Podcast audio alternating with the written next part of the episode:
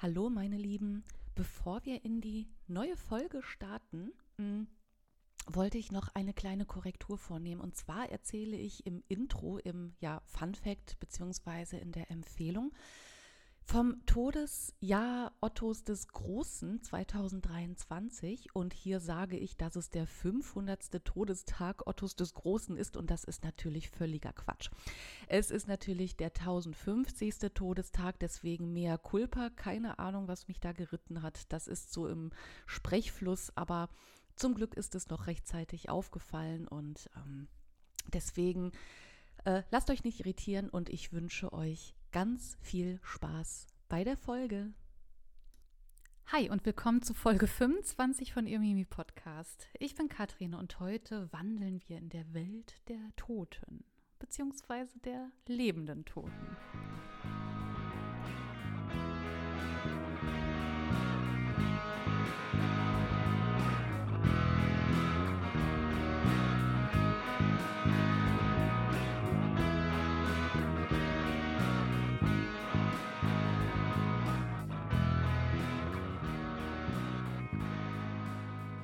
Hallo, meine Lieben, schön, dass ihr wieder mit dabei seid, obwohl die letzte Folge ausfallen musste. Ich hoffe, ihr verzeiht es mir.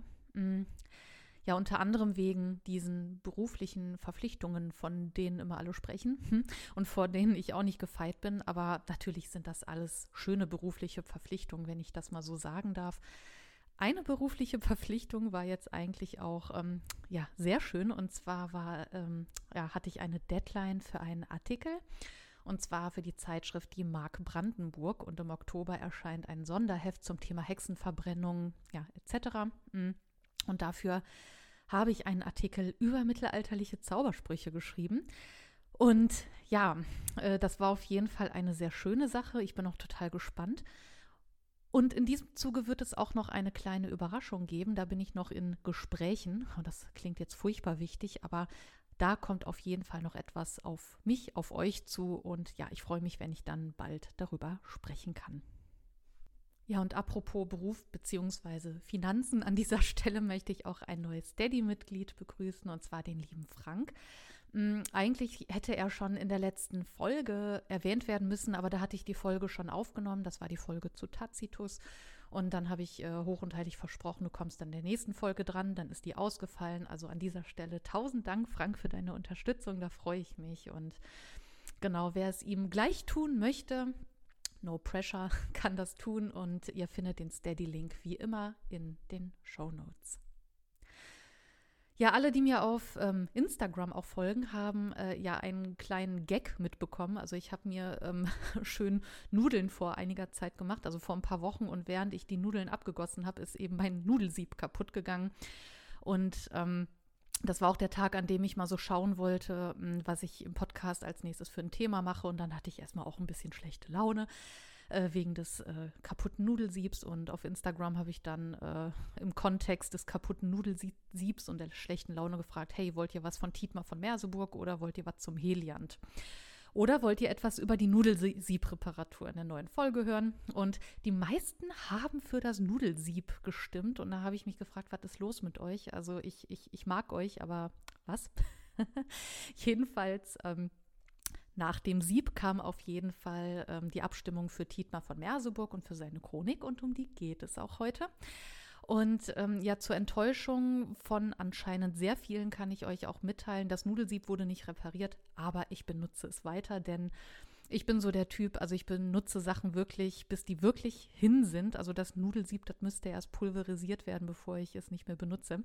Aber äh, genug zu diesem Instagram Insider Gag. Auf jeden Fall habt ihr, was das Fachliche angeht, für Tietmar von Merseburg abgestimmt, worüber ich mich auch sehr freue, weil ich, ähm, wie ich angekündigt habe, mich vorher kaum mit der Chronik auseinandergesetzt habe und mich auch gefragt habe, ja, hm, wo kann denn jetzt die Reise hingehen und äh, was steht denn da jetzt genau drin? Und tatsächlich habe ich einen ganz netten Fokuspunkt gefunden, ähm, was auch äh, ja ein bisschen dieses Intro erklärt. Denn heute bewegen wir uns ja in diesem größeren Thema Memoria, aber eben auch Totengedenken und was das mit der Chronik zu tun hat, das erfahren wir natürlich im Verlauf der Folge. Aber vorher möchte ich den allseits bekannten und allseits beliebten Fun Fact präsentieren, beziehungsweise ist es heute eher hm, eine Ankündigung beziehungsweise eine Empfehlung. Ja, in meinem letzten Newsletter habe ich es auch schon angekündigt. Und zwar findet vom 30. September bis zum 3. Oktober das Kaiser Otto Fest statt. Und zwar in Magdeburg. Und da werde ich auch das erste Mal sein. Ich habe ja vor allem seit diesem Jahr irgendwie einen Hang zu dieser Stadt. Und ähm, ja, habe dann auch von dem Kaiser Otto Fest erfahren und werde dieses Jahr auf jeden Fall dabei sein. Ticket ist gebucht. Also ich freue mich total. Mm.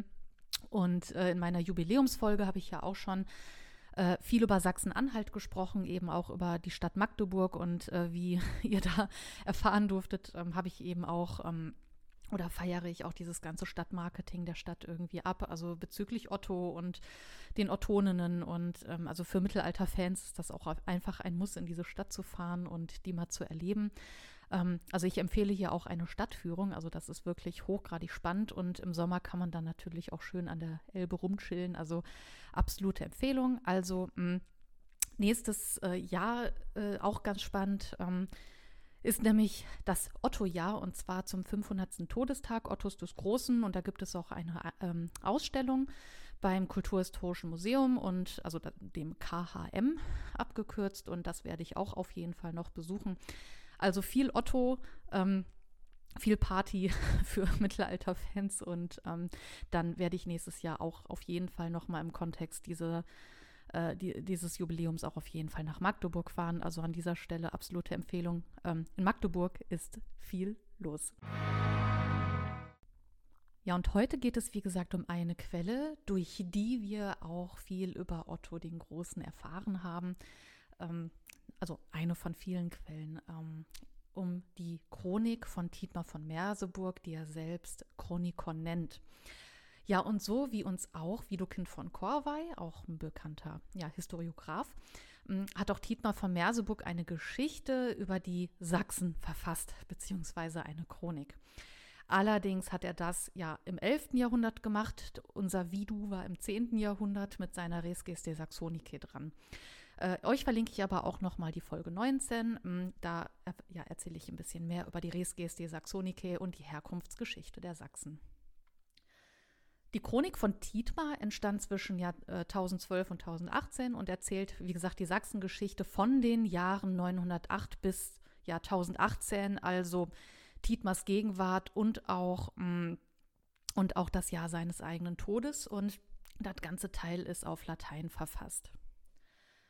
Und mit dem ja von ihnen selbst benannten Chronikon wollte Tietmar die Geschichte der Stadt ja, Merseburg niederschreiben, aber eben auch die Lebenswege und Taten der frommen Könige Sachsens, wie es heißt, und ähm, uns, die uns eben auch bekannt sind als die Ottonen, also ja, die Ottos quasi.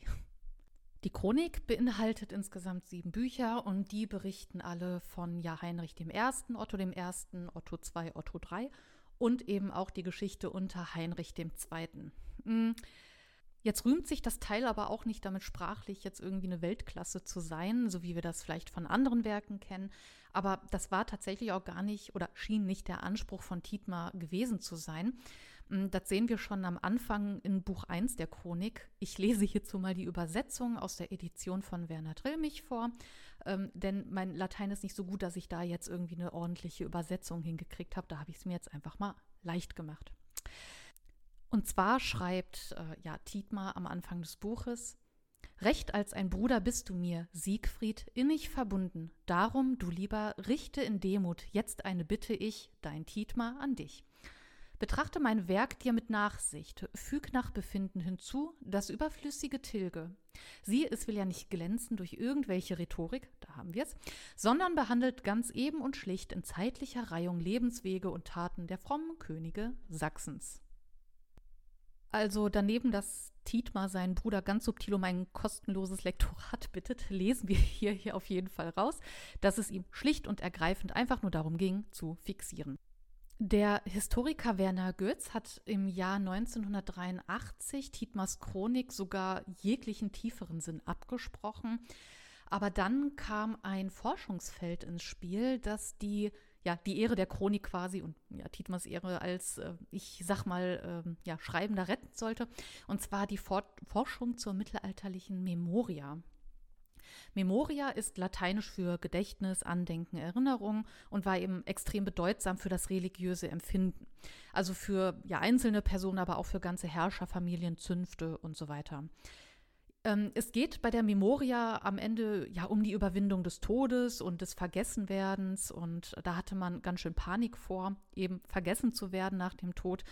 Äh, zentral ist ja auch dieses ja sich an jemanden erinnern und sich einander gedenken. Hier spielen dann auch Punkte wie der Ahnenkult eine Rolle, um eben ja zum Zwecke einer Herrschaftslegitimation. Ja, und je weiter die Ahnenlinie zurückgeht, also je älter, desto besser, äh, ja, umso legitimierter ist man am Ende als Herrscherfamilie.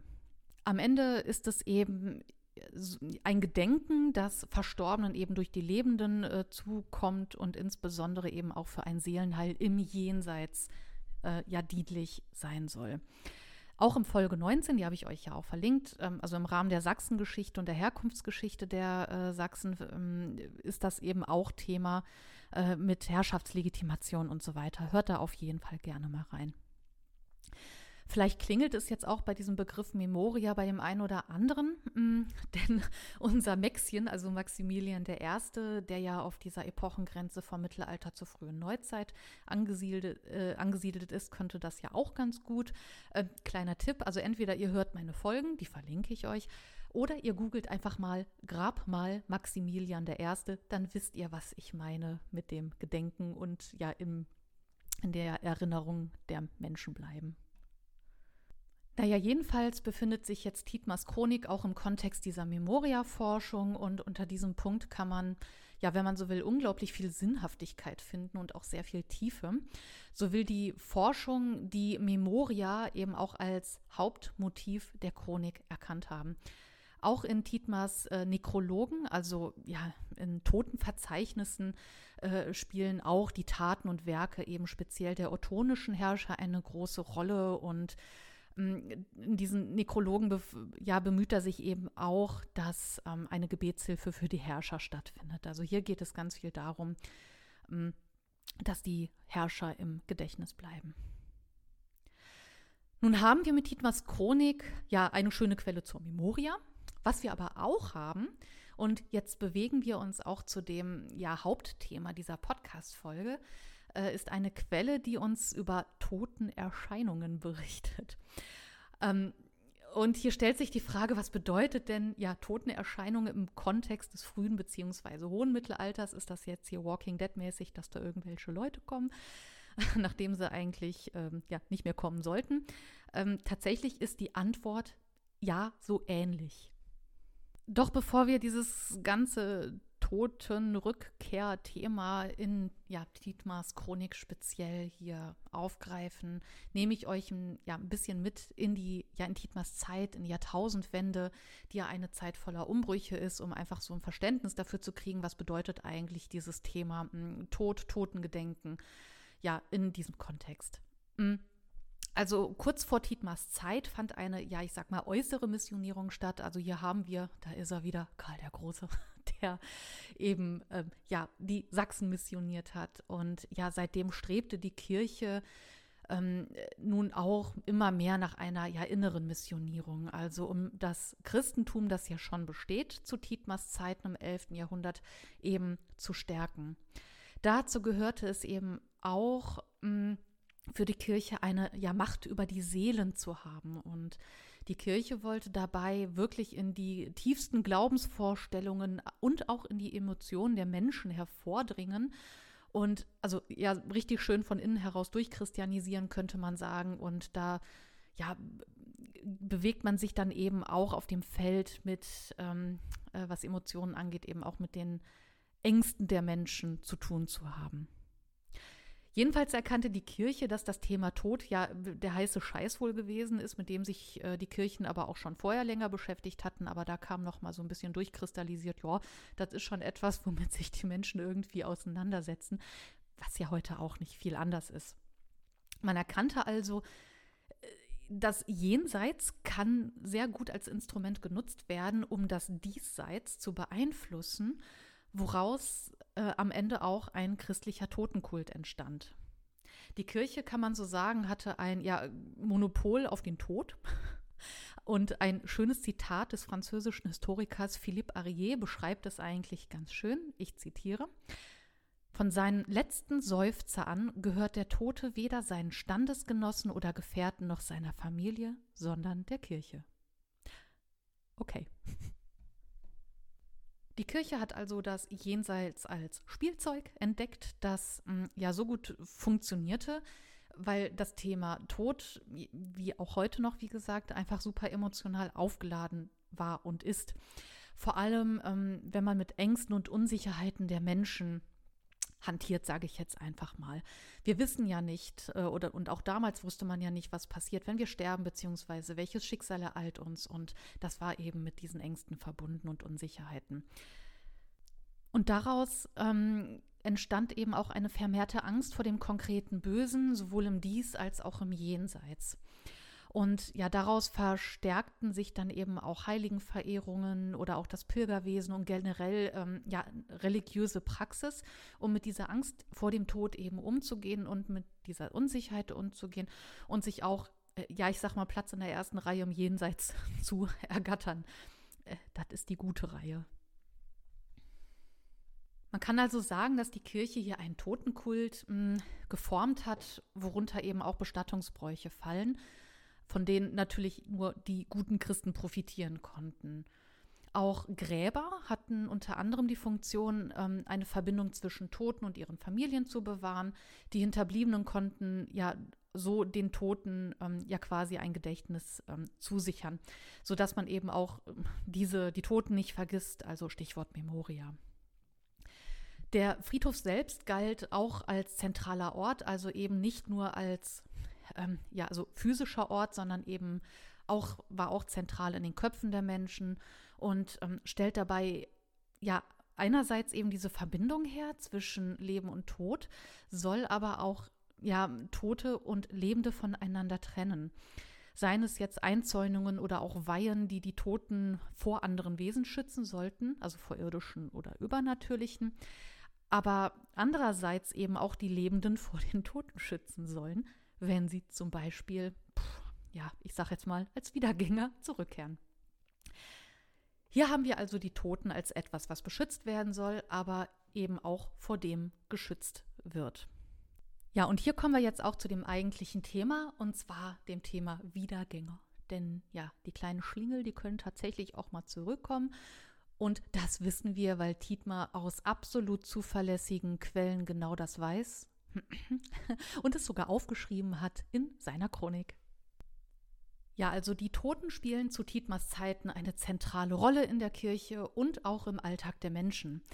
Ja, ab dem Jahr 1000 erscheinen in diesem Zuge auch immer mehr Quellen, die über Totenerscheinungen, also auch Wiedergänger berichten.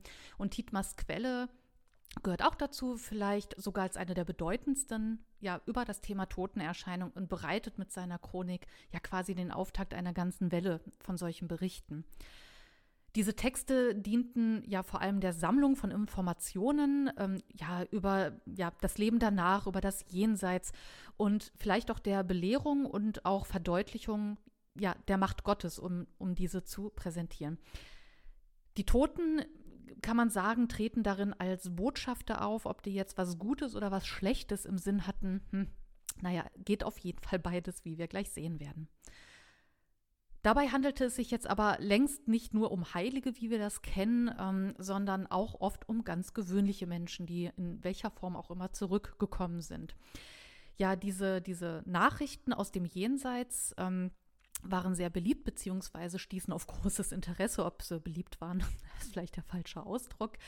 Naja, jedenfalls wurden solche Berichte hm, in großer Zahl eben niedergeschrieben und auch verbreitet und gehen häufig auf ja, die zuverlässigste Quelle zurück, natürlich mündliche Tradition, Ironie aus, ähm, und hatte dann mehr oder weniger einen ja, christlichen Einschlag. Tietmar berichtet in seiner Chronik eben auch über diverse Erscheinungen, unter anderem auch in Träumen. äh, die er hatte, aber auch die andere hatten und die das erzählt haben. Aber ähm, ja, er berichtet auch von ja, physischen, lebenden Toten beziehungsweise von Wiedergängern. Also nicht diese, nicht nur diese guten Toten, die man beschützen soll, sondern auch diese Bösen, die auch ja gerne mal an einem rumsnacken oder zumindest einem mal ordentlich auf die Nerven gehen wollen. Mm. Dietmar berichtet auf jeden Fall davon, ähm, laut eigener Aussage, damit kein Christgläubiger an die Auferstehung von Toten zweifeln soll. Also, also ihm ist es wichtig, dass man an diese Rückgänger oder Wiedergänger glaubt. Ja, wie gesagt, äh, gibt es einige ja, Geschichten und ich kann euch auch nur empfehlen, äh, sich die Texte von Tietmar durchzulesen, beziehungsweise sich echt mal durch die Chronik rumzuwühlen. Also äh, es fiel mir schwer, gesch äh, ja, Geschichten rauszusuchen. Am liebsten würde ich euch alle vorlesen. Ähm, deswegen habe ich jetzt mal zwei Schmuckstückchen rausgesucht. Hm. Erstmal zum Kontext des ersten Beispiels. Ähm, hier haben wir erstmal ja ein Beispiel für. Hm, ja, für so einen blöden Toten, der zurückkommt. Mm, wir befinden uns hier in einer ja, alten, zerstörten Kirche, ja, in der es nur so vor Toten wimmelt.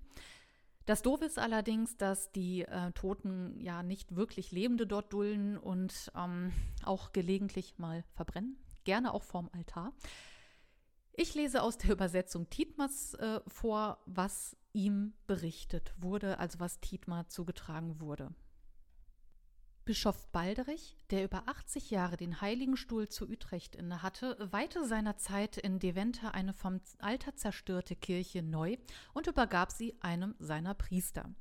Als der sie eines Tages im Morgengrauen aufsuchte, sah er Tote in der Kirche und auf dem Friedhofe opfern und hörte ihren Gesang.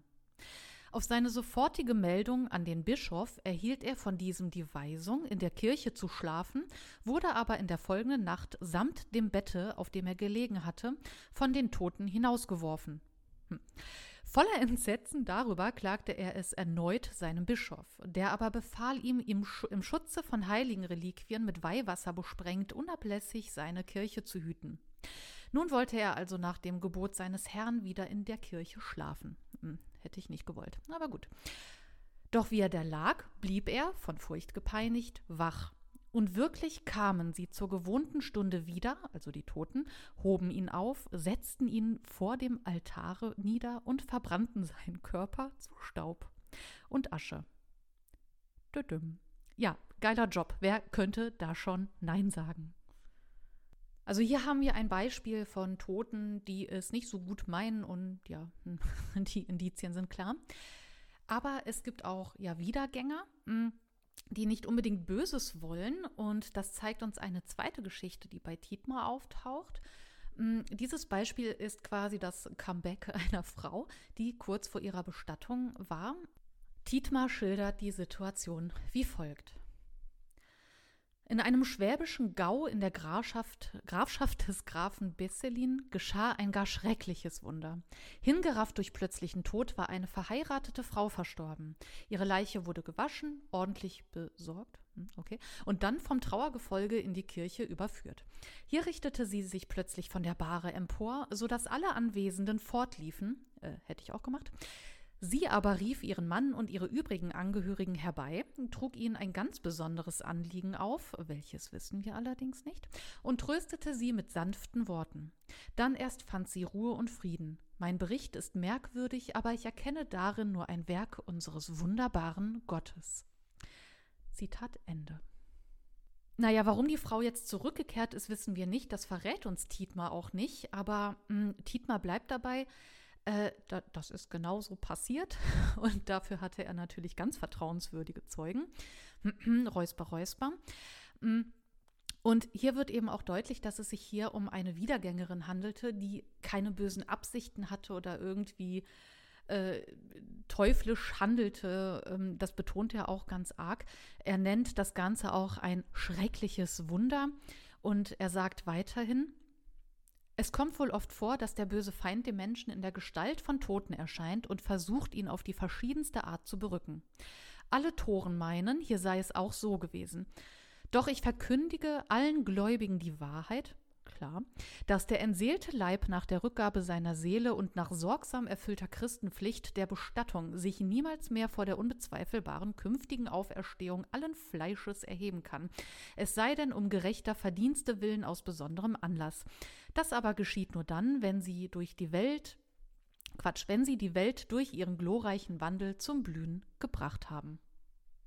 Also Tietmar sagt hier quasi ohne Erklärung, dass diese Frau eben in ihrem, ja zu ihren Lebzeiten viele gute Verdienste erlangt hatte oder erlangt haben muss und ihr ja Wunsch erfüllt werden sollte, den sie eben auch nach ihrem Tod, nach dem Auferstehen da weiter kommuniziert hatte.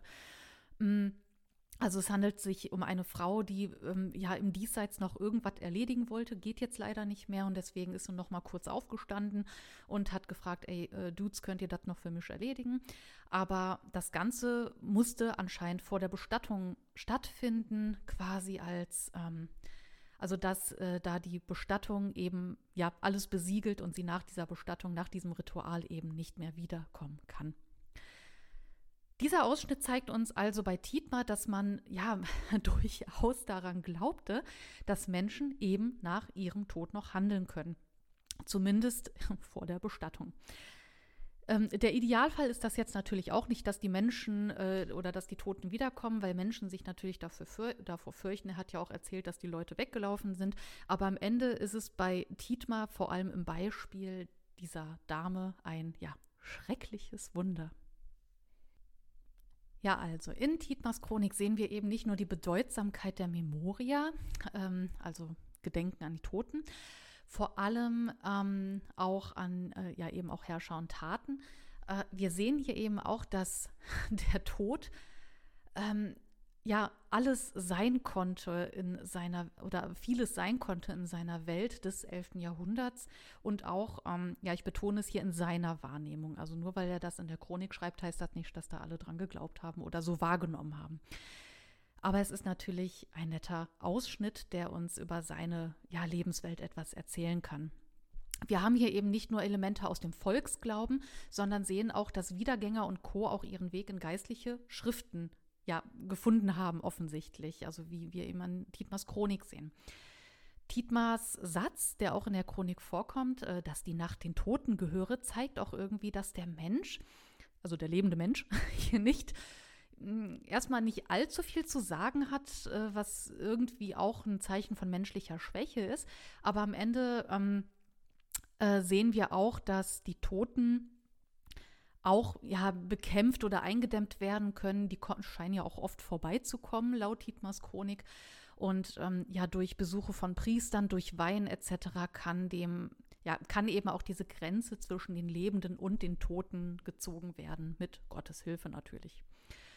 Am Ende zeigt uns Tietmars Chronik, welche Rolle ja eben auch die Toten in der christlichen Glaubenswelt zu der Zeit gespielt haben. Also wir gucken uns die Ängste der Menschen an. Ich meine, ganz ehrlich, heute hätte ich auch Angst, wenn mir so ein Toter entgegenkommen würde.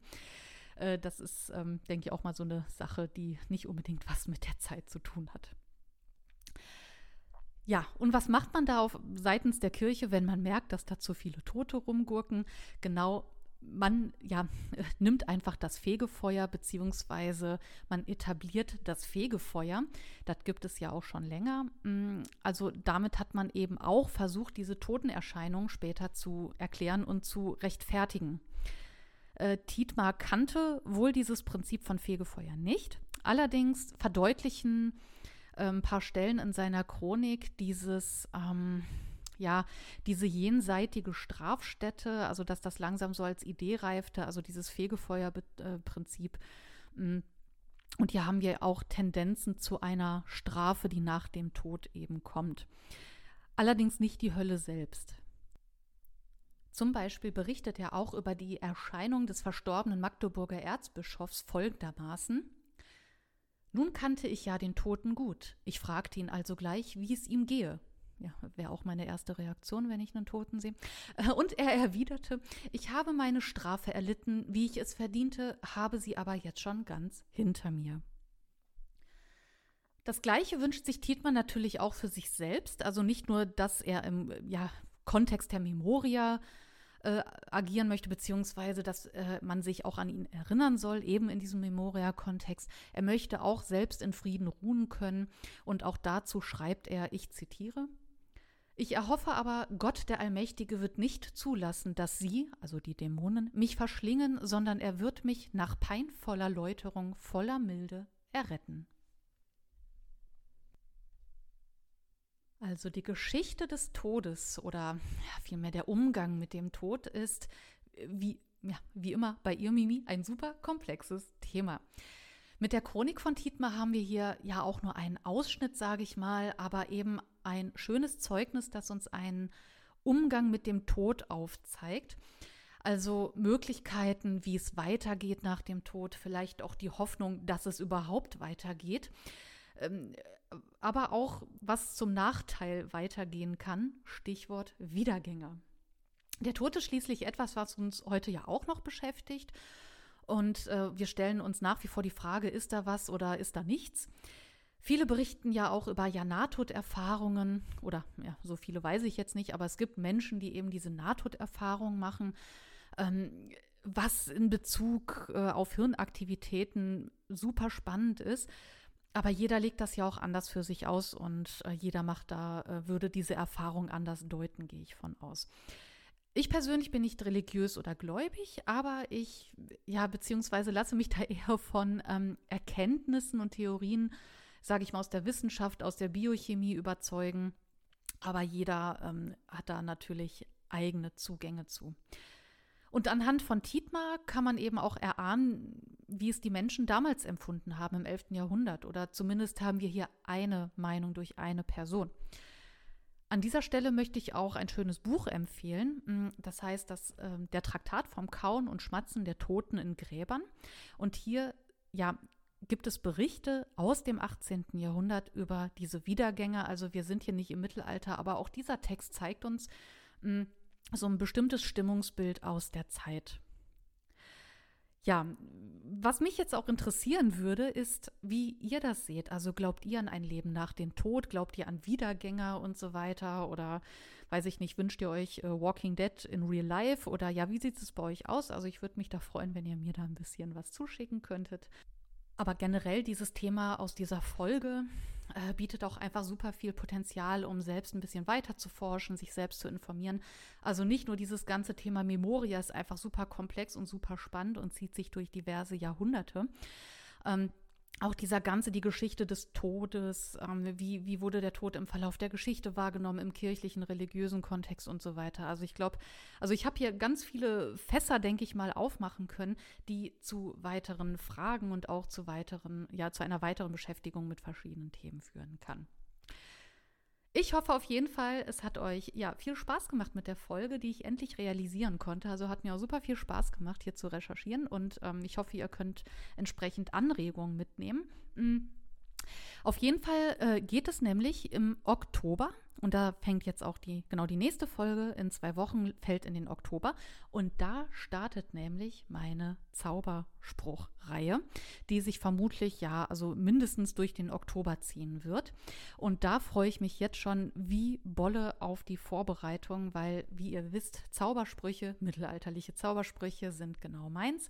Und ähm, ja, freue mich da mit euch in die Reihe zu starten und ja, in diesem Sinne freue ich mich auf jeden Fall, ja, wenn ihr mich da begleitet. Und natürlich sage ich im Sinne der Geschichte immer schön zurückschauen.